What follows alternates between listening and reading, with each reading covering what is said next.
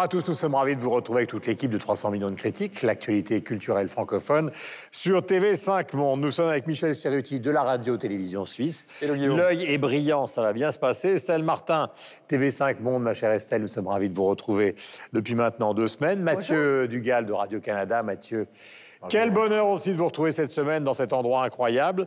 Et puis Sylvestre Desfontaines de la RTBF. Cette semaine, encore une fois, nous sommes à Colmar. Il fait un temps superbe, un froid sec, comme on dit. Nous sommes au musée Unterlinden où se trouve le fameux rétable d'Issenheim qui est connu dans le monde entier, 200 000 visiteurs. Euh, ce musée a été entièrement revu euh, puisqu'il a réouvert au public en 2015. Euh, par les, par les, il a été repensé totalement par les célèbres architectes suisses qui s'appellent Herzog et Demeron, que vous connaissez bien, euh, Michel. vous allez voir, c'est à côté. Voilà, vous allez voir quelques images de ces collections. Ce que je voulais simplement vous dire avant que nous passions aux instantanés, c'est qu'en fait, il est en deux parties et que là, nous sommes dans une ancienne piscine qui a été entièrement, vous le voyez, colmaté et il y a un souterrain avec des collections archéologiques qui mènent à l'autre côté donc du musée. Voici pour la présentation, mais nous allons parler de tout ça tout au long de l'émission. Allez à Colmar, dans ce musée, il est vraiment magnifique. Commençons tout de suite par euh, les instantanés de la semaine avec vous, mon cher Michel. Alors une photo cette semaine de Christian Lutz, qui vient d'être nommé photographe suisse de l'année. C'est un photographe qui dit faire des images pour faire passer des messages sur une société qui dysfonctionne, et ma foi, il y réussit plutôt bien, et cela depuis des années. Estelle. Un cliché que j'ai pris dans la galerie des bustes euh, à la Comédie Française, un salle Richelieu. On, vous découvrez donc les, portraits euh, des comédiens, comédiennes de, la troupe. Alors, portraits qui ont été pris par euh, Stéphane Lavoué, mais ce que j'apprécie particulièrement, c'est l'enluminure. les enluminures qui sont signés Christian Lacroix, qui est donc grand créateur français, qui travaille dans cette belle maison depuis 20 ans. maintenant, il y a un petit côté baroque. Sylvestre. Une photo de Cécile Djunga, qui est une humoriste belge d'origine congolaise. J'ai pris cette photo lors de la centième de son One Woman Show presque célèbre. Mathieu. Photo que j'ai prise euh, à la Vancouver Art Gallery, une artiste maintenant montréalaise qui était en vedette dans sa ville natale, Vicky Alexander, avec une exposition absolument fascinante qui euh, s'intitule Extreme Beauty, où elle remet en question euh, nos présupposés par rapport à ce qui est beau chez la personne, mais aussi dans les paysages. Voilà, et moi, je vais sélectionner une photo de Jean-Marie Perrier, hein, un livre sort, mais Jean-Marie Perrier, vous savez, il a, il a, photographié toute la génération Yéyé, mais aussi Mick Jagger et les Beatles. Et comme il parlait très difficilement français et qu'il était très difficile d'entrer en contact avec les Beatles, alors il leur a dit, pour sympathiser avec eux, vous allez allumer votre briquet 30 secondes, je vais faire une photo. Il a fait clic-clac Kodak, ça les a fait tellement rire que finalement, il a pu les photographier pendant des années. Et voici le sommaire, nous sommes à Colmar et nous en sommes très heureux. Didier Deninx vient de sortir un recueil de nouvelles intitulé Le roman noir de l'histoire. Il a passionné l'équipe de 300 millions de critiques. La place des femmes sur le marché de l'art et dans les musées sera l'objet d'un de nos débats. Le genre compte-t-il dans l'art Ce sera l'une des questions posées. C'est la fin du monde à tous les jours pour Lou Adriane Cassidy qui fait des débuts fracassants. Invités instantanés et coups de cœur sont également au programme. 300 millions de critiques, c'est tout de suite. Voilà, le premier sujet concerne la littérature et un sacré personnage. Il s'agit de Didier Deninx. Vous savez que Didier Deninx est une des figures du polar français depuis des années. Il vient de sortir un recueil de 76 nouvelles intitulé Le roman noir de l'histoire. C'est un habitué donc euh, du genre polar, je viens de le dire. Mais nous sommes dans un registre qui est relativement différent avec euh, ce recueil de nouvelles. Il a décidé de publier ces histoires courtes mais percutantes, écrites euh, au cours des 40 dernières années, donc depuis le début de sa carrière. Il les a classées dans un ordre d'action chronologique couvrant un siècle et demi d'histoire de France. Qui veut s'essayer à un pitch, Michel? Alors je veux bien et je vais, je vais même confesser deux choses. D'abord, un, je vous avoue, je n'avais jamais rien lu de Didier Deninck jusqu'à présent. Donc C'est la génération Jean-Pierre Manchette, vous entendez parler de... Oui, voilà. mais Toute cette école du polar français, mais j'avais dont vient d'ailleurs Pierre Lemaître, qui est maintenant est devenu un romancier classique. Absolument, oui. Alors j'ai découvert euh, Deninck, avec plaisir d'ailleurs, il faut le dire. Et puis euh, l'autre peur que j'avais, c'était de me dire, bon, un bouquin qui couvre 150 ans d'histoire française, Présenté comme ça, est-ce que ça va vraiment intéresser au-delà des frontières françaises? Si je vous dis, euh, je vous propose un bouquin qui parle de 150 ans d'histoire suisse vu par le petit bout de la lorgnette, parce que c'est ce que fait Didier Denin. C'est écrit par vous, moi j'adore. je vais m'y mettre alors. Non, j'avais un petit peu peur de ça. Et puis, et puis, ben, force est de constater. Alors, euh, c'est mon troisième aveu. J'ai pas lu tout le bouquin parce qu'il fait 830 pages, mais j'en ai lu une bonne partie. Et puis, c'est l'avantage des nouvelles, c'est-à-dire qu'on peut piocher de gauche et de droite. C'est extrêmement bien écrit. Euh, Ce que fait Delinck, c'est qu'évidemment, il prend des petits personnages de l'histoire qu'il projette dans des événements historiques de la France avec des personnages historiques que l'on a connus. Et puis, du coup, bah, ça nous remet dans cet environnement et ça nous fait comprendre cela. Donc, franchement, ça se lit extrêmement bien. Il écrit ça bien, il y a du suspense, il y a chaque fois un petit retournement comme chaque nouvelle à la fin. Donc c'est un plaisir à lire et on apprend effectivement sur l'histoire française si jamais on ne le savait pas. Et ça se lit au-delà des frontières françaises, je trouve. Oui, puis un petit. Enfin, moi je l'ai lu, j'avais des accents euh, venus de, du passé qui revenaient. C'est vrai qu'il y a une espèce de gouaille comme ça parisienne, euh, parfois un passeur toutes les nouvelles, mais vraiment à un moment il y a le personnage de Ginette, euh, il dit qu'il pense à sa grand-mère, que c'est un petit côté Arletty. C'est vrai qu'on sent ce, côté, ce monde un peu disparu, des petits quartiers. Lui, il vient d'Aubervilliers, dans la banlieue parisienne. Et je trouve ça, je trouve ça, oui, c'est ça, c'est vraiment une espèce de côté nostalgique euh, qui est vraiment euh, très agréable. Après, dans toute la, en plus, on sent bien qu'il s'inscrit dans cette grande lignée de, romans, romans réalistes, Victor Hugo, euh, Zola, vraiment ces, ces, petits personnages populaires, sans, sans être, je veux pas du tout être, et lui, il n'est surtout pas d'être, comment dire, négatif ou misérabiliste, non, non, mais c'est vraiment des, des, voilà, des, gens du peuple. il faut le dire, c'est une génération qui vient d'une filière d'extrême gauche oui, des années 60, clairement, clairement identifiée. Hein. On, peut le lire comme ça, euh, voilà, ah sans aucun ah souci. on se sent bien et c'est assumé totalement, et ça c'est super. Et il y en a très drôle. Moi j'aime bien, c'est la sécabilité. Euh, voilà, vous, avez ah déjà pris une aspirine en France? Pourquoi, les pourquoi on la coupe en deux? Grâce à lui, vous allez tout comprendre. Voilà, moi j'ai trouvé qu'il y avait des moments dans les nouvelles qui étaient extrêmement savoureux, extrêmement euh, drôles. C'est vraiment un cas, hein, cet écrivain, parce que en fait, j'ai essayé de trouver un équivalent au Québec. Mm-hmm pas vraiment d'équivalent parce que c'est quelqu'un qui vient vraiment d'un milieu euh, très, très euh, politisé. C'est un anarchiste revendiqué. D'ailleurs, son père, son grand-père euh, était déserteur dans la... Grand-père était déserteur dans la, Première Guerre mondiale. Et il, il, a affirmé en entrevue que par ce, ce travail-là de littérature, il a voulu vraiment se réapproprier aussi son histoire personnelle. Et c'est intéressant là-dedans parce qu'il y a vraiment autant un travail sur bon, la nouvelle, euh, un travail sur le roman noir. D'ailleurs, il se revendique vraiment, il revendique l'anarchisme comme étant un vecteur euh, d'une identité du roman noir parce que euh, c'est vraiment des petites gens qui vont se faire, qui vont se faire justice, qui s'en prennent donc au grand, au grand système. Et ce qui est intéressant aussi, c'est que l'aspect nouvelle de la chose fait en sorte qu'on peut vraiment lire un peu dans le désordre. Hein. C'est pas, pas obligé de, le prendre de manière, de, de, prendre de manière chronologique. Et on apprend énormément. Et là, vous posez la question à savoir est-ce que ça peut intéresser euh, un public autre que français? Moi, je pense que oui, parce que si on aime juste les bonnes histoires, il y a des trucs là-dedans, mais qui, sont... C'est presque euh, surréaliste. Il y, a, un épisode dans la Révolution russe où il y a mhm. un cow-boy euh, qui se promène dans les révolutionnaires qui sont en train de s'entretuer en pleine révolution en 1917. Et, donc, le narrateur rencontre ce cow-boy-là, il lui parle de son, son, son, son, parcours, qui est vraiment un parcours très européen. Et donc, on, on, sort beaucoup de l'histoire française aussi. On n'est pas que, on n'est pas qu'en France. C'est foisonnant, c'est bien écrit, euh, c'est haletant, ça se lit bien parce que c'est par petits coups. Hein. C'est, 10 pages, 12 pages chaque nouvelle. Bref, c'est un, c'est à découvrir et même pour quelqu'un qui n'est pas du tout connu au Québec, je pense que c'est une excellente carte de visite. Voilà. Didier Denax, je rappelle le titre. Vous allez évidemment intervenir, mon cher Sylvestre. Le roman noir de l'histoire. À vous. On dit souvent que l'histoire est écrite ou réécrite par les vainqueurs, et euh, j'ai eu cette phrase en tête quand j'ai lu, euh, j'ai lu ce livre. C'est vraiment de la littérature et de l'histoire racontée à hauteur d'homme. C'est ce qui m'a vraiment euh, frappé. c'est l'antithèse même de la littérature parisienne, comme on peut l'entendre. D'ailleurs, il dit, il a vécu à Aubervilliers, comme l'a dit Estelle, et il dit très souvent que ça lui a donné un point de vue justement sur la capitale, sur la grande histoire, sur un certain nombre de choses. Euh, et il dit c'est de la périphérie qu'on voit mieux le centre.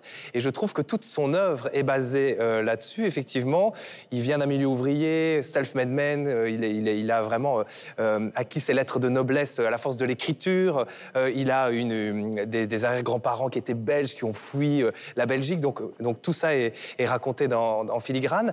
Et ce qui est génial, c'est qu'en définitive, il raconte presque son autobiographie. Parce qu'il il a écrit, c'est un peu près 76 nouvelles, 76 nouvelles qui date d'il y a très longtemps, 40 ans. Et donc on peut, le, je pense que c'est aussi une bonne porte d'entrée. Je connaissais assez peu euh, ce qu'il avait fait. Euh, c'est une bonne porte d'entrée par rapport à son œuvre parce qu'elle est pléthorique, c'est inimaginable. Ah une machine à écrire. Incroyable. Il a écrit des scénarios, il a été adapté, il a écrit de la bande dessinée. la BD, ouais. C'est hallucinant, vraiment. Et alors, ce qui est très intéressant, c'est son positionnement idéologique, qui est vraiment un positionnement euh, très, très, très à gauche, avec effectivement antimilitariste, anticlérical c'est très Hugo, c'est très Victor Ah oui, c'est vraiment, c'est vraiment ça. Il y, a le, il y a des clins d'œil très appuyés hein, aux condamnés à mort. Enfin, vraiment, il, il, se met vraiment dans cette filiation-là. Hein. Ah, Hugo, est... très présent, en tout cas au début du, bouquin. Et ce qui est génial, c'est de se dire que euh, effectivement, lui, c'est presque un personnage en tant que tel et qu'il y ait des subsistances d'écrivains de ce type-là. Je trouve ça aussi excessivement euh, euh, intéressant. Donc, je vais sans doute me replonger dans, son œuvre, en tout cas me plonger, puisque je la connais, je la connais vraiment pas bien. Voilà, c'est un croisement bizarre, effectivement, des écrivains de cette génération qui à la fois venait du roman français réaliste du 19e siècle ou romantique, puisqu'on parle d'Hugo, et en même temps, ils avaient beaucoup lu Dashiell Hammett, euh, Raymond Chandler. Donc, ils ont fait, mm. au fond, ils ont utilisé le roman pour faire du roman noir, pour faire de la critique sociale. Et c'est vraiment après, il faut le dire, 5, 6, 10, 15 romans qu'on a considéré qu'ils étaient des romanciers au sens strict du terme. C'est d'ailleurs maintenant le cas avec Pierre Lemaître, alors qu'on on avait l'impression pendant très longtemps qu'on les reversait justement dans la catégorie euh, du roman policier, bien que chez Gallimard, euh, cette catégorie soit toujours euh, d'une extrêmement grande qualité. Il y a des gens qui lui ressemblent aussi, par exemple Patrick Rambaud, quand il a eu le Goncourt pour la bataille, c'est un ancien journaliste d'actuel, lui aussi, il n'est pas franchement à droite, etc. Mais il a revisité justement les batailles de Napoléon. On est dans cette verbe, au fond. Sont des gens d'aujourd'hui, mais ils aiment le 19e siècle et ils aiment magnifier les petites histoires, les petites gens, la souffrance, euh, pour essayer de définir une nouvelle humanité. Le deuxième sujet euh, de cette émission, nous sommes toujours à Colmar. Je vous rappelle au musée Uterlinden. Derrière moi, d'ailleurs, grâce à la caméraman qui est en face de moi, vous allez découvrir une, grande compression de César, des tableaux de Geneviève. Il y a même euh, derrière donc des soulages, une très belle collection de Dubuffet. On en parlera tout à l'heure.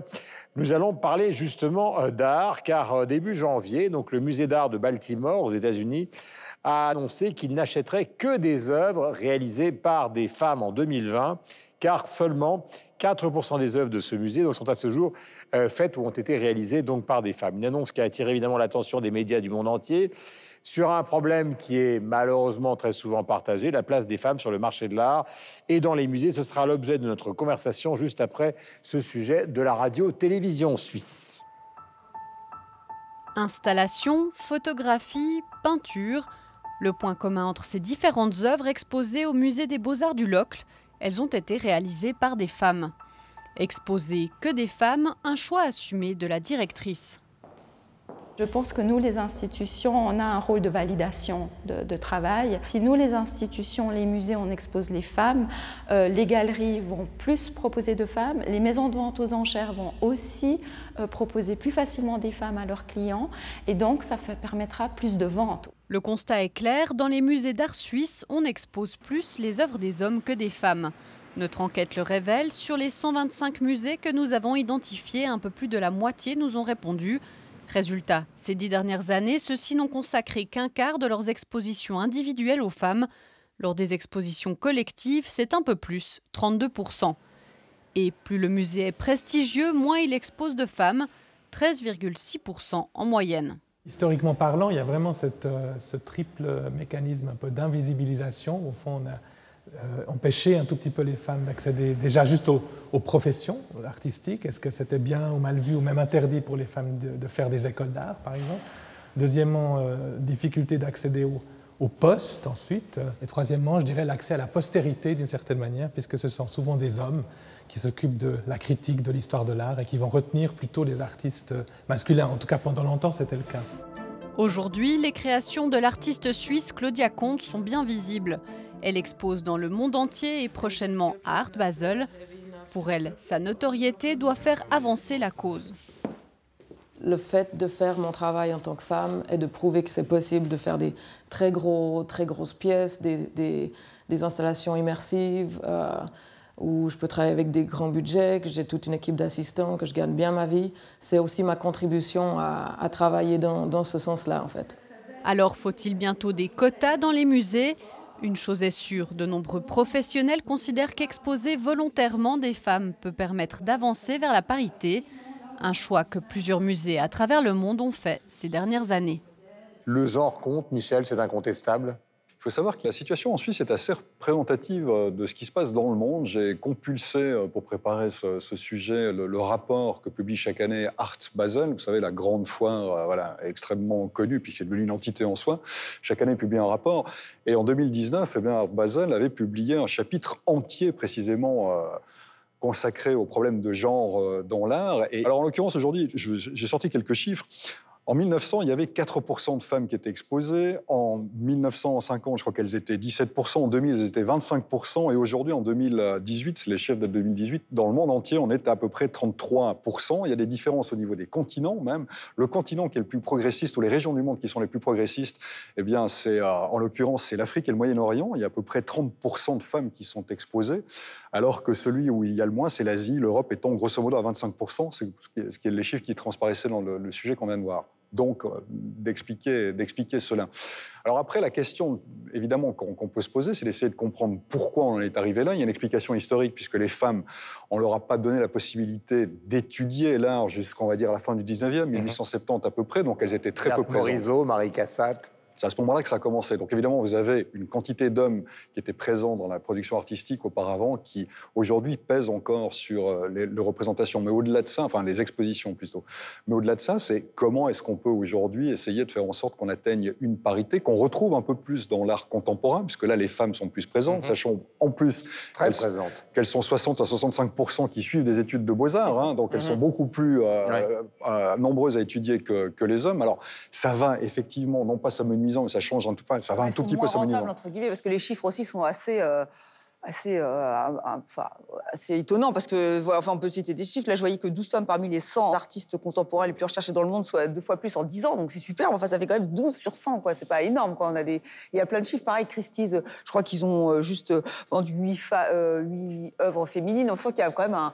Il faut se rattraper, quoi, vraiment. Après, je vous laisse finir. Il y a juste un chiffre, puisqu'on parle de ça. C'est Artsy qui le donne toujours dans le rapport d'Art Basel. ce qui est étonnant, c'est qu'en 2014, on vendait 31% d'œuvres de femmes et en 2018, 20%. Ce qui est étonnant, c'est que le chiffre des ventes, lui, a baissé au cours des 5-6 dernières années. Alors, qui s'y colle? Vous vouliez Non, mais moi, je voulais juste. Ce qui est étonnant, en fait, ce qui est frappant. Alors, au début, on se dit, oui, c'est quoi ce rétroféminisme? J'avoue que je me suis posé la question. Parce que, voilà, après MeToo, euh, maintenant, il fallait mettre les femmes partout. Alors, euh, on a vu à Rabat, il y avait une exposition que sur les femmes. Euh, pareil, il y a l'exposition. Alors, je crois que je ne sais plus si c'était à la fois Art Paris, voilà. Une exposition que sur les femmes, 25 créatrices féminines. Le Centre Pompidou a fait la même chose. Alors, c'est vrai que moi, en tant que femme, après, je me pose la question. Je me dis, moi, enfin, bon, ça serait bien que. Enfin, ça soit à parité. C'est-à-dire mhm. qu'on expose les hommes et les femmes. Pourquoi il faudrait faire que des.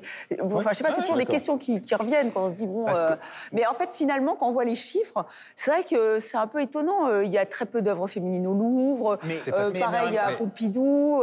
Donc, est-ce qu'il faut aller dans des, actions si spectaculaires je, ne sais pas. je me pose la question. au Louvre, vous avez raison. Ça, tout le monde le comprend. Enfin, tout le monde ne le comprend pas, mais tout le monde sait très bien que c'était pas. Enfin, la situation de la femme jusqu'au 19e siècle n'était pas exactement celle qu'elle est aujourd'hui. Au MoMA, 7% des œuvres exposées, là aussi, ce sont des chiffres que j'ai récupérés, sont signé par des créatrices. Pareil au, au, Met, hein, il y a 5% de sa prestigieuse collection Modern Art, donc euh, Modern Art aux femmes. Donc c'est vrai qu'on sent, je pense que les, là, c'est les, les, collectionneurs qui doivent. Art, ça va jusqu'au milieu du XXe siècle. Oui, Maintenant, ça a totalement changé. A contrario, au Kunstmuseum à Bâle, on est à côté de Bâle, on est à 45 minutes de Bâle. Le Kunstmuseum, alors c'est de l'art contemporain plutôt, mais alors là, on est à plus de 50% des expositions ah qui sont consacrées à des femmes. Donc c'est possible quand même. C'est étonnant les chiffres que vous, donnez. par exemple des noms, ah, bah, on va, donner, on va donner la parole à nos, à nos camarades. Ça a quand même c'est-à-dire que c'est d'une certaine manière déplorable et en même temps les choses ont beaucoup changé. Prenez par exemple les grands peintres américains des années 50, mais il y a aussi euh, John Mitchell et Hélène Frankenthaler. Vous prenez Louise Bourgeois,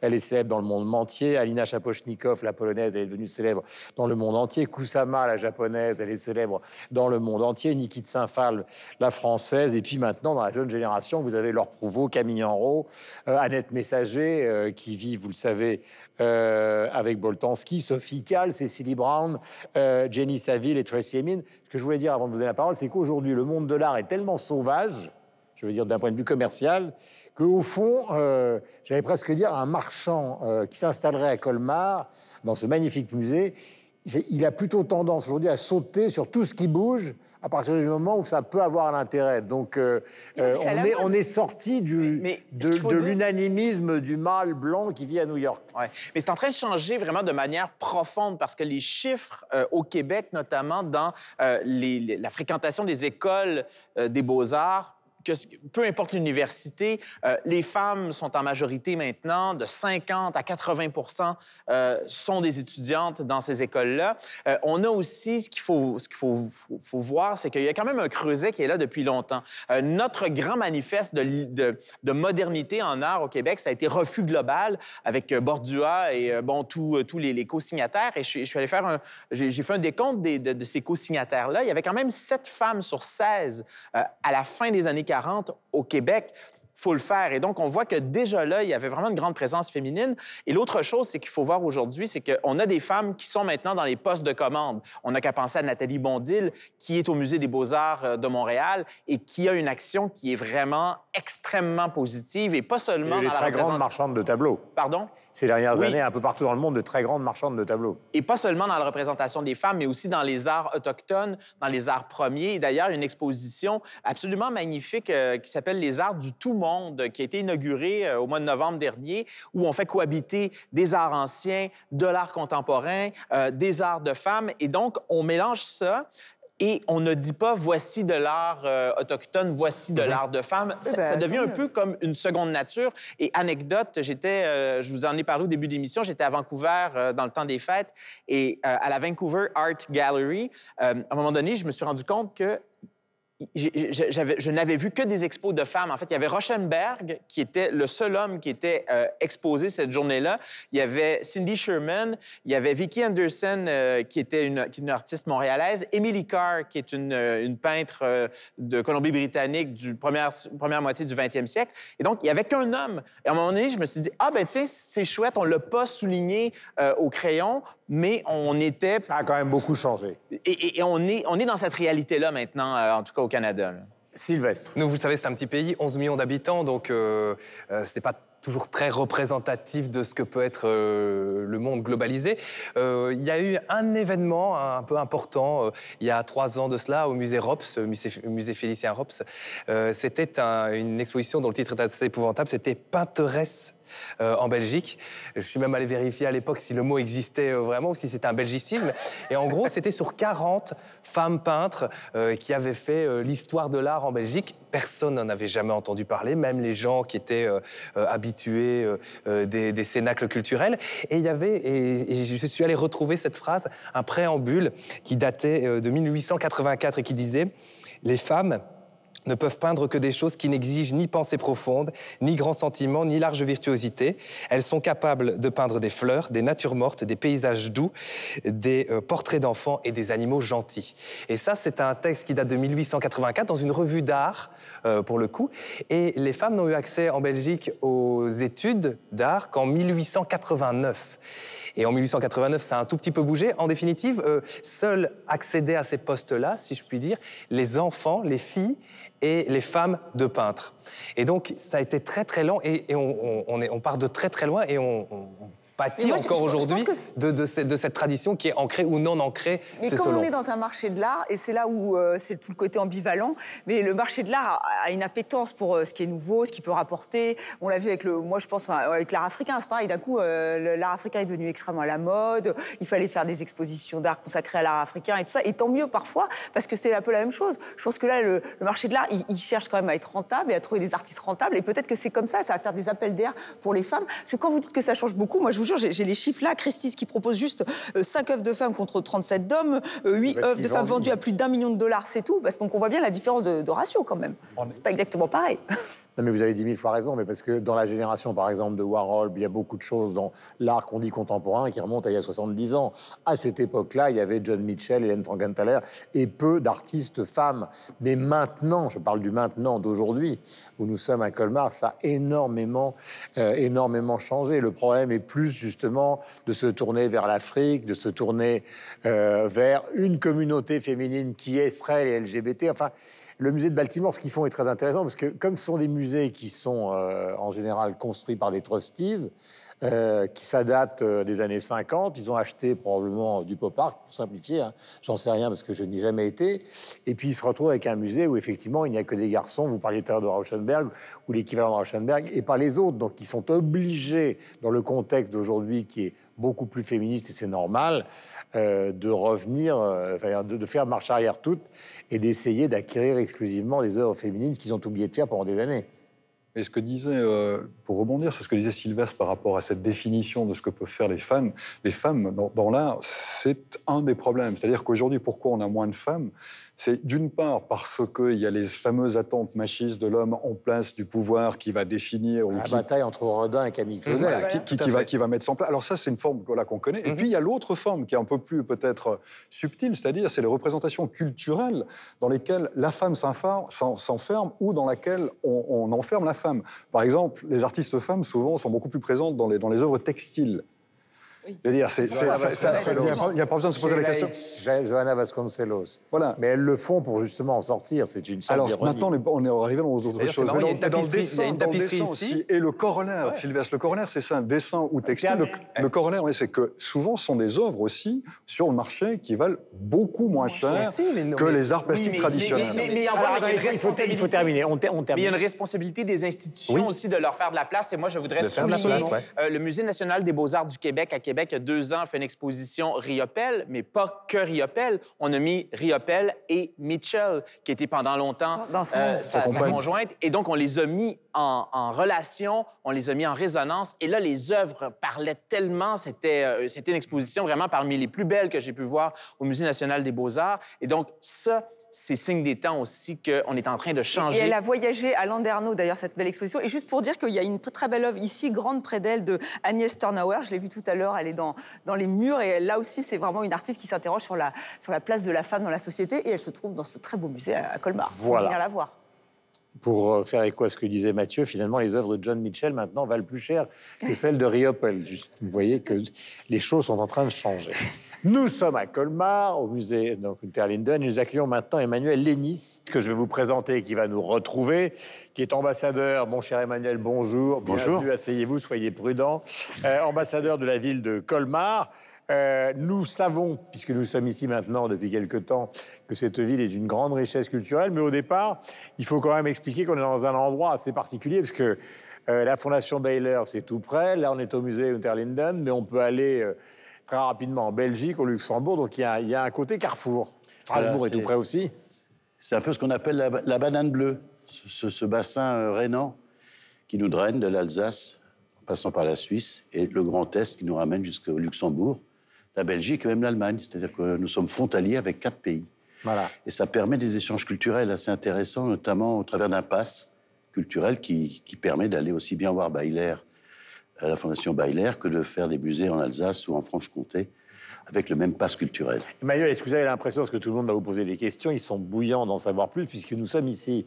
Est-ce que vous avez l'impression justement que ça bouge beaucoup? C'est-à-dire que, effectivement, les Allemands de la Roure, euh, euh, qui n'est plus exactement ce qu'elle était, euh, les luxembourgeois, les belges, enfin tout ça passe et, circule énormément dans la région. il y a beaucoup d'échanges, déjà parce que la francophonie, ben justement, ça nous aide quand même beaucoup.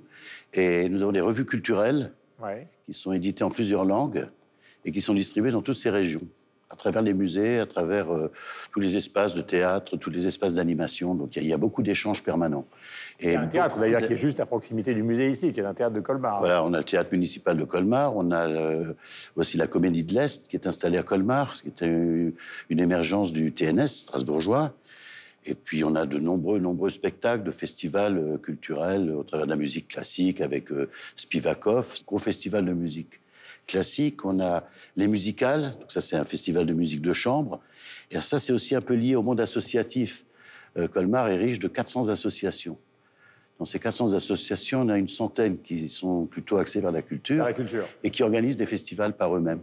Mais le rôle d'ambassadeur, ça consiste à quoi faire alors exactement? Alors, Le rôle d'ambassadeur, c'est déjà honorifique, ça nous fait plaisir, et puis ça nous permet aussi, grâce à la, à la ville de Colmar, d'avoir des documents. Lorsqu'on promène à travers euh, la France ou même à l'étranger, on peut passer à la mairie chercher des documents spécifiques pour les domaines pour lesquels on, va voyager. Ça peut être des documents sur l'économie, sur la traditionnelle foire au vin, les vins d'Alsace, etc. Donc, on se fait un peu les porte-parole de cette ville. Mais il n'y a pas que des colmariens. On a parmi eux Marc Eberlin, évidemment, de l'Auberge de Lille, mais on a aussi Pierre Hermé, qui est ambassadeur. Euh, il existe une vingtaine d'ambassadeurs de la ville de Colmar, chargés de propager la bonne parole. Nous sommes avec vous, donc avec Emmanuel Lénis, qui est l'ambassadeur et donc qui est aussi architecte, car une partie euh, des bâtiments de Colmar ont été euh, rénovés par lui. Question le plus curieux Moi, je, oui, il y, a un truc qui me fascine ici à Colmar. C'est alors on est au sein d'un musée d'art et j'ai l'impression que l'art est partout, sur la moindre façade. Il y a des sculptures, la moindre enseigne, le moindre tonneau de vin est sculpté. On en parlait hier avec Michel, il me disait mais c'est incroyable, il sculpte même les tonneaux. D'habituellement un tonneau c'est un tonneau. Alors je, je, je, je Hein Historiquement, c'est le cas, mais ça ne l'est plus. On va dire ça comme ça. Non, mais c'est pour dire à quel point il y a cette, volonté picturale euh, de, sculpter le, moindre ah morceau de bois est ici. En tant qu'architecte, vous devez être sensibilisé à ça. Ça vient d'où C'est justement cette passion de, la décoration au sens noble du terme, de cet art, de cet artisanat qu'on voit partout ici? Oui, alors on, le retrouve déjà au XIVe siècle. Euh, moi, ça me fait penser au street art. Mm Colmar, on a une association qui s'appelle Le Mur, qui développe du street art. D'ailleurs, c'est un produit qui nous vient un peu de, Belgique, de nos amis belges. Mais je pense que le street art en Alsace, il a toujours existé. Parce que euh, tous les artisans se manifestaient. Il y avait une tradition de laisser sa, marque. Déjà, rien qu'à travers des, structures en bois, euh, des maisons à colombage, chacune était signée. Euh, les tailleurs de pierre signaient leur, leur, ouvrage également.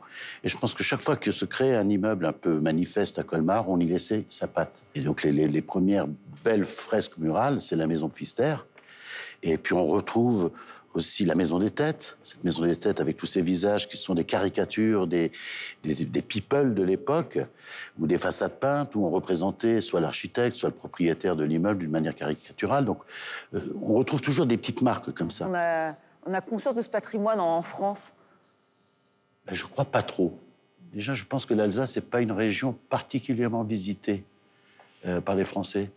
C'est curieux. Par exemple, par exemple, cette année, euh, bon, marché de Noël, c'est une des parties de, l'attractivité de la ville, mais on reçoit jusqu'à l'année dernière, on a compté 53 nationalités différentes.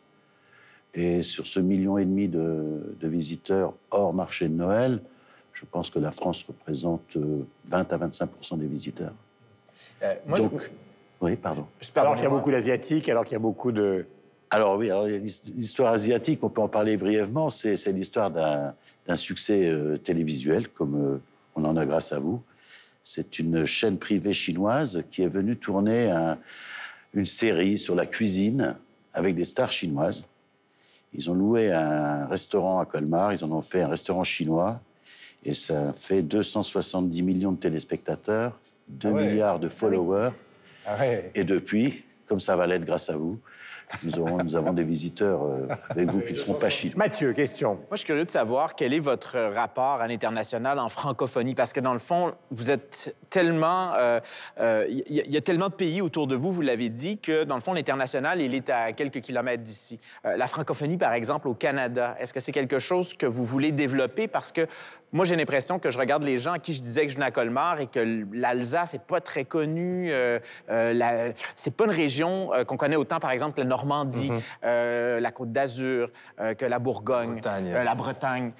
Est-ce que ça fait partie de vos, de vos stratégies d'établir des ponts avec cette francophonie vraiment outre-mer? Le, Canada est un très bon exemple, puisque je pourrais vous citer une dizaine de fils d'amis qui sont actuellement à Montréal, qui travaillent d'ailleurs beaucoup dans le monde de la musique, du street art, de la culture, et qui d'ailleurs n'ont presque pas envie de revenir en Alsace.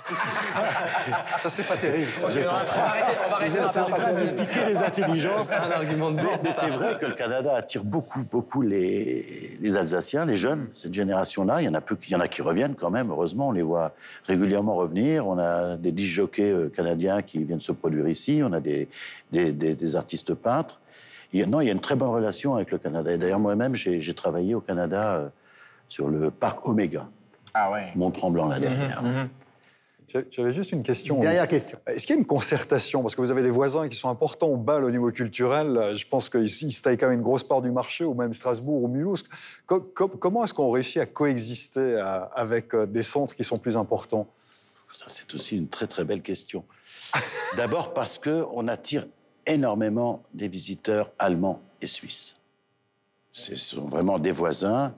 Il y a aussi cet échange économique au travers des travailleurs frontaliers, qui sont plus de 350 000 ici, à se déplacer tous les jours, soit en Suisse et en Allemagne.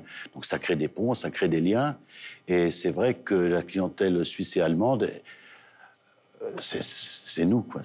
on est exactement pareil. C'est-à-dire que se déplacer à Bâle, c'est 35 minutes.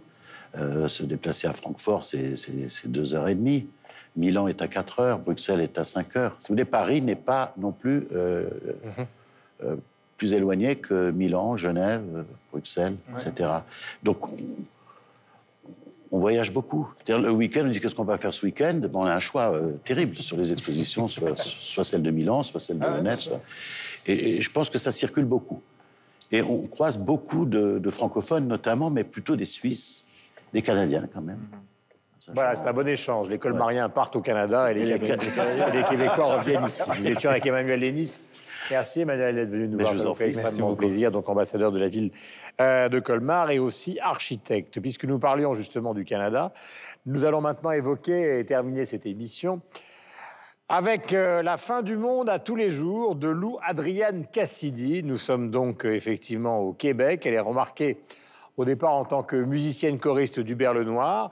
Et elle nous prédit dans son tout premier album que euh, c'est la fin du monde tous les jours, en gros. C'est une sensation discographique, c'est une sensation zénique.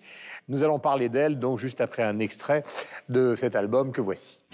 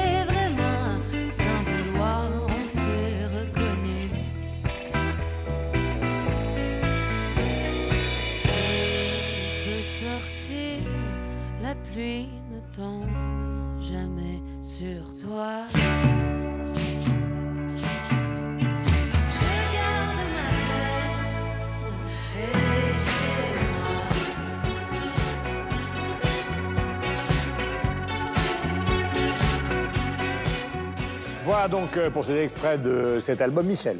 Alors, je vous avoue que j'ai écouté ce disque une première fois, j'ai trouvé ça très bien, très joli, tout bien, parfait, avec une jolie sobriété musicale, avec une voix qui est une vraie voix, euh, qui est parfaitement maîtrisée, qui est une voix d'interprète. Très bien, c'est juste un très joli album. Puis après, je l'ai écouté une deuxième fois, puis je l'ai écouté une deuxième fois en ayant lu deux, trois choses sur Lou Adrienne euh, Cassidy, et puis là, j'ai découvert son âge. Alors là, j'étais complètement bluffé, parce que alors tout d'un coup, c'est un très joli disque, c'est devenu quelque chose de plus que très joli, parce qu'il y a une maturité dans sa voix, dans ses interprétations, dans les textes qu'elle a écrits, même dans la musique qu'elle a pu composer, même s'il y a des textes qu'elle a coécrits. Moi, qui m'ont vraiment scotché, elle a écrit cet album entre 19 et 21 ans. Vous n'avez pas du tout l'impression d'écouter une artiste qui a 19, 19, 20 ans quand elle écrit, quand elle chante, quand elle compose. Enfin, voilà. Pour moi, c'est un album vraiment qui m'a, il y a eu deux écoutes et on est passé de, c'est un très sympathique album, c'est un album beaucoup plus que sympathique, euh, qui est vraiment euh, artistiquement euh, mûr, qui est vraiment intéressant. Alors c'est clair qu'elle a fait des vraies études musicales, cette jeune femme. C'est vrai qu'elle est aussi une enfant de la balle. Hein. Sa maman, voilà, c'est Paul-André Cassidy, qui est une artiste extrêmement connue au Québec. Son père est musicien également. Mais au-delà de ça, il y a, moi, un truc qui, me bluffe véritablement, c'est cette maturité artistique dont elle est capable dans l'interprétation, dans ses choix musicaux, ce côté Qu'est-ce que ça va être quand tu vas l'écouter pour la troisième fois Sauter au plafond, heureusement les plafonds sont hauts. Je l'ai écouté trois fois déjà. ce qui, est amusant, c'est que moi, je, ne la connaissais pas, je connaissais pas sa mère et tout, mais en fait, je, la connaissais sans le savoir, puisque j'étais allée, vous savez que j'aime beaucoup Hubert Lenoir, et que j'étais allée le voir au concert à la Boule Noire à Paris. Et il avait une choriste qui était, qui était explosive sur scène, qui était incroyable. Enfin, elle mettait le feu et tout. Et il se trouve que c'était cette jeune femme, c'était elle. Et alors, quand on écoute cet album qui est quand même plus dans la retenue, qui, est, qui est quand même euh, plus sur la réserve, alors j'avais un peu du mal à voir la jeune ah, fille sautillante. Oui, oui, il y a quand même une force. Donc c'était amusant. Donc je l'ai vue sur scène, mais en tant que choriste donc de Hubert Lenoir. Et après, moi, j'adore, mais j'aime beaucoup pourquoi Parce que déjà, elle, elle se revendique un peu de, de Gainsbourg, de cette chanson française. Donc peut-être que ça, pour moi, c'est familier. Et, euh, et vraiment, pour moi, elle chante comme une actrice c'est-à-dire qu'elle elle, elle, elle, vit ses, chansons, elle les interprète. Et je, je suis très, très sensible à, cette façon de, de, de, s'emparer d'un texte et de nous le, et de nous le raconter, de, le vivre, vous voyez, même, même en, en juste en l'écoutant. Et genre, j'ai adoré, je l'ai écouté plus que trois fois. Alors d'abord, raconte. Alors. Ce qui est intéressant, parce qu'en en fait, sa mère... Vous, la connaissez Oui, ben en fait, moi, j'ai bien connu sa mère euh, parce que je couvrais la scène culturelle. Je vous en prie. Très bien connue. je couvrais la scène culturelle à Québec euh, au début des années 2000. Et donc, Paul-André Cassidy, euh, sa mère, euh, est quand même assez bien connue dans les réseaux alternatifs, mais elle a beaucoup tourné en Europe aussi, en Suisse, en Belgique, au Canada, mais vraiment les scènes alternatives. C'est très dommage parce que c'est quelqu'un qui n'a pas eu un succès d'estime et qui en méritait beaucoup plus que ça. Elle a d'ailleurs fait un très beau, très bel album où elle interprète Bobby Lapointe et où on mhm. voit d'ailleurs Lou Adriane lorsqu'elle était bébé sur la pochette. Et donc, il y a vraiment quelque chose de, la fois très mature et euh, de très assumé, hein, parce que c'est on sent que cette fille-là, premièrement, sait s'entourer. Euh, elle s'est entourée de musiciens qui, sont, qui font partie de la nouvelle vague. Euh, je pense à Philémon Simon, euh, je pense à Tire le Coyote, je pense aux Sœurs Boulay. elle s'est entourée donc de très bons musiciens. elle, sait, comment réaliser un album, elle sait comment faire sonner des chansons. Et, c'est pas des trucs qui sont nécessairement... Elle, elle se l'est pas donné facile pour cet album-là. Notamment, il y a une chanson sur euh, qui s'appelle Les Amours immatures, où elle raconte une histoire d'amour entre une adolescente et un homme d'âge mûr. Ah. Absolument. Sujet ô combien explosif, et c'est fait avec une maestria, euh, tant au niveau du texte que du rendu.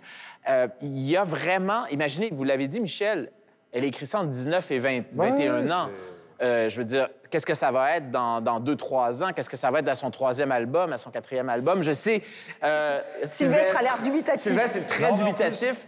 En plus, ce qui est intéressant à dire souvent, parce qu'elle le dit en interview, elle dit souvent le premier album, c'est un peu l'album de toute une vie. C'est-à-dire que finalement, on écrit voilà, quelque chose qu'on a, on a, auquel on a réfléchi pendant 20 ans. Pas du tout. Pas du tout. En réalité, elle a décidé d'écrire cet album quand elle avait 19 ans, et puis elle a fini de l'écrire quand elle avait 21. C'est un album qu'elle a écrit de manière relativement courte. Donc, ce qui, est vraiment presque une, pièce de commande, entre guillemets, pas du tout quelque chose auquel elle avait réfléchi depuis euh, de, nombreuses années, ce qui rend encore, je trouve, l'exercice plus euh, admirable.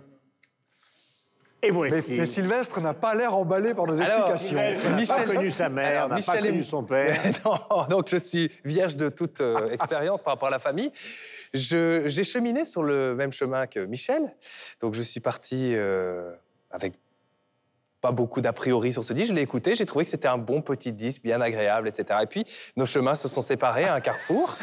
Euh, je l'ai écouté une deuxième fois. Et... Nous retrouverons, Sylvestre. Voilà, et Michel, en écoutant une deuxième fois, un Satori, une révélation que moi, je n'ai absolument pas eu. Je me suis dit, c'est la fois de trop. Euh, c'était, non, non, mais voilà, c'était sympa la première fois, euh, mais ça me fait plus rien. Je trouve que, bah, oui, effectivement, elle écrit bien, et euh, je dirais même que je préférerais la voir en tant que romancière ou, ou en tant qu'auteur plutôt que, que chanteuse, parce que je trouve que les voix, oh, c'est une Carla Bruni un peu musclée, mais oh non, c'est la première fois, les amis, dans l'histoire du journalisme que quelqu'un évoque la possibilité d'une Carla Bruni un peu musclée. Non, mais... Dans la foi. Oui, elle a une belle voix, elle a une belle voix, mais enfin, oui. C'est beaucoup plus profond. Bon, alors allez au bout. Mais donc voilà, donc, ben, le, bout, ben, c'est ça, c'est effectivement de vous dire que euh, j'ai écouté le disque attentivement et au travers de ce que j'avais déjà euh, euh, écouté, j'ai pas trouvé ça exceptionnel. Elle écrit certes bien, je trouve que les chansons sont bien, bien emballées. j'ai pas trouvé, alors je vais encore aller plus loin, et là c'est clair, je pourrais plus jamais mettre les pieds au Québec, mais que ça ressemble un peu à ce que sa mère fait. Euh, et c'est comme si on disait, bah, un bon jongleur, bah, sa fille, elle jongle bien aussi. Euh, donc euh, voilà, je trouve ça, effectivement, c'est bien. Elle a 19 ans. C'est signe de maturité, mais si on pense que Sylvestre est trop jeune pour elle, elle Non, 22 ans maintenant, mais voilà, elle l'a écrit à 19 ans. Mais si on enlève tous ces éléments-là, moi, j'ai pas besoin non plus d'exégèse pour pouvoir aimer un disque. J'ai pas besoin de savoir qu'elle a 19 ans. Je le prends pour ce qu'il est, c'est-à-dire un disque.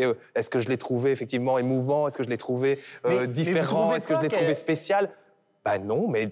même qu'elle interprète, moi je trouve qu'elle vit. C'est, enfin, tu mais je l'ai jamais vu Oui, mais... Non, non, mais moi je l'ai pas vu sur scène non plus, sur disque. Simplement sur disque. Je trouve qu'elle s'empare de la chanson et qu'elle l'interprète comme. Enfin, c'est ce que j'attends d'une interprète. Il va falloir qu'on aille cheminer ensemble. Et de réussir. Avons-nous écouté le même disque Et aussi, euh, il faut pas oublier le titre de quelque chose, justement, un constat qui est très dur sur le monde et en même temps, dans, dans la manière dont elle le rend, euh, il y, a une douceur, il y a un côté aigre-doux. Euh, on, a, on a toujours ce côté un peu sur la pointe des pieds. Euh, elle innove beaucoup avec. Il y a une chanson avec un seul refrain et c'est comme. Les couplets sont très rapides. Il y a le refrain qui est très lent. Il y a quelque chose de, très original dans, euh, dans, dans, dans, les chansons et c'est pas. Il y, a, rien de prévisible, j'ai trouvé, sur, sur cet album-là, même si en apparence, ça paraît très propre et tout. C'est beaucoup plus profond que ça ne le laisse paraître a priori. Et il faut le dire encore une fois, euh, c'est son premier album. Moi, j'ai hâte de voir la suite parce que ça, part vraiment. Euh, la francophonie est multiple. Mais si je peux ajouter un peu de poivre dans cette conversation. Je crois que, puisque vous évoquez sa mère, en fait, dans la catégorie des gens qui ont l'âge de sa mère, au fond, il faisait des carrières avec des impresarios, avec des tourneurs, etc mais sans avoir, euh, j'allais dire, le couteau entre les dents. Même les Beatles, quand ils ont commencé, ils sont devenus un emblème mondial, mais au départ, euh, ce n'était pas totalement leur, ambition. Si vous prenez l'équivalent, par exemple, euh, californien de cette jeune femme avec Billie Eilish en Californie, vous, vous, voyez que c'est qu'au départ, elle est seule avec son frère, comme Angèle avec Roméo Elvis, etc. Et ceux qui veulent c'est pas tellement laisser au départ une empreinte discographique exceptionnelle, mais ils veulent cartonner. Ils ont cette obsession, j'allais dire, euh, euh, de l'accord Hotel Lorena. Et ça, on sent que ce soit elle, que ce soit Suzanne la dernière fois, etc. Le disque, c'est pas exactement la même façon que l'on pouvait aborder le disque dans d'autres générations. Et de ce point de vue-là, ils sont plus comme les rappeurs. Ils font pas du tout du rap. Mais ce qui est très important, c'est de balancer tout ça sur scène euh, plus que de laisser euh, le disque sert à aller à la scène, quoi. Et, c'est vrai pour Billie Eilish, c'est vrai pour Angèle, c'est vrai pour Suzanne, et à mon avis, c'est vrai puisque vous l'avez témoigner, c'est-à-dire cette espèce d'explosivité, ben, on la retrouvera évidemment beaucoup plus sur scène. Euh. Parce que les caresses sont plus courtes aussi. parce que les caresses sont plus courtes. Il y a moins ce qu'on appelait du développement. Avant, un artiste pouvait faire un mauvais premier album, la maison de disques continue à le financer pour son deuxième, voire son troisième, et au, au bout du troisième, il est à maturité, il va enfin toucher le succès, etc. Aujourd'hui, il faut marquer les esprits, euh, comme vous l'avez dit euh, très justement, très vite, tout de suite, parce qu'on ne sait pas où on sera le lendemain, et on ne sait surtout pas qui prendra la place de l'artiste en question le lendemain, quel sera le, goût du jour. C'est toujours, toujours cette question-là. Ça change tellement vite. Cette jeune femme, je trouve qu'elle est quand même. Euh, enfin voilà, accepter d'être. Enfin, accepter, je, ne dis pas que c'est pas bien d'être choriste, mais on voit qu'elle reste choriste euh, du Verre Noir, elle sort son album. Oui, elle, a l'air d'être assez, elle a pas l'air d'avoir un ego. Elle a aussi, je crois. Elle est passée par la voix. Ego et ambition sont deux choses différentes. Elle a choisi. Oui, non, non, moi je avoir une énorme ambition et pas forcément. un pas, nous, j'ai pas d'exemple comme ça en France, en fait. Voilà. Je trouve que c'est. Alors, je sais pas si c'est lié au fait d'être québécois. Enfin, non, je trouve qu'il y a une certaine. Une liberté. Une certaine. Voilà, exactement. Passons au coup de cœur euh, de la semaine en rappelant donc euh, la fin du monde à tous les jours de Lou Adriane euh, Cassidy, euh, dont la mère était une amie donc euh, de Mathieu Dugas. Nous n'en dirons pas plus. C'est une émission, c'est une émission hautement culturelle. coup de cœur, Estelle Martin. Alors mon coup de cœur, c'est 404. Alors vous connaissez hein, ce petit message d'erreur, et c'est aussi le titre du dernier roman de Sabri Loata. Ça vous dit peut-être quelque chose puisque c'est lui qui a signé Les Sauvages. donc il y a eu le livre et après il y a eu l'adaptation par une chaîne très connue et avec Roche Dizem qui devenait le président d'origine maghrébine maghrébine. Donc voilà, moi c'est 404. Et là, il revient aussi sur ces, sur ces thématiques-là. Donc je vous le conseille, c'est sorti chez Femme Marion, c'est diabolique. Pourtant, la fiabilité des voitures en question est, ah, est importante quand même. Bref. Euh, une BD cette semaine, euh, Guillaume, une BD que l'on doit à Peggy Adam, qui est une auteure de BD française mais établie à Genève depuis très longtemps, euh, qui a reçu le prix Topfer en 2016. Ça s'intitule Les sales gosses chez Atrabile. Ça raconte un été, quand il n'y avait encore pas les réseaux sociaux ni les téléphones portables, c'est les 400 coups d'une jolie bande de quartier. Franchement, c'est plein de douceur et à la fois d'une certaine cruauté. C'est un très bel album. Une exposition euh, Bye Bye Future, l'art de voyager dans le temps. Ça se passe dans un tout petit musée qui est un musée passionnant, perdu dans la campagne wallonne, qui est le musée euh, de Marimont. Et c'est une exposition qui montre comment la culture, l'art et la pop culture se sont appropriés les thématiques comme le futur, le rétrofuturisme, au travers d'œuvres de Wim Delvoye par exemple, euh, ou encore de Pierre Gilles. Mon cher Mathieu. Un essai qui vient de paraître, L'allume-cigarette de la Chrysler noire. C'est par, l'un de nos grands euh, humanistes au Québec. Euh, c'est Serge Bouchard, qui est un anthropologue, qui est un homme de radio, euh, quelqu'un qui nous fait revisiter l'histoire du Canada, mais vraiment sous un angle complètement inédit. et c'est vraiment très, très bien écrit. Donc, l'allume-cigarette de la Chrysler noire par Serge Bouchard. Voilà, nous sommes au musée d'Interlinden. Euh, je vais parler, je vais me transformer en belge, pardonne-moi. Euh, Sylvestre, mais puisque nous parlons des carrières qui explosent chez les jeunes artistes qui chantent, eh bien c'est le cas euh, chez toi d'Harold Dankar, qui est un, jeune homme maintenant Les musées du monde entier se l'arrachent, d'où l'intérêt de découvrir, donc, grâce à ce coup de cœur, euh, le type de tableau sur lequel il travaille. Merci à vous tous d'avoir suivi 300 millions de critiques. Nous sommes dans ce musée donc, qui est magnifique, qui est le musée d'Unterlinden. Nous sommes à Colmar. Il fait un temps euh, heureusement magnifique, même si le froid est sec. Nous nous retrouvons la semaine prochaine. Et si je n'ai pas d'enfant, Alors c'est quoi? Et si je n'ai pas d'amant, alors c'est quoi? Alors c'est quoi? Si je suis seule dans la vie, c'est quoi la vie? C'est quoi la vie? Si je perds tous mes amis, alors c'est quoi? Alors c'est quoi? Lâche, je sport. Fais-toi un port. Ça va, ça va. Rien de ma vie, c'est quoi la vie C'est quoi la vie? Si je et qu'on m'oublie, alors c'est quoi?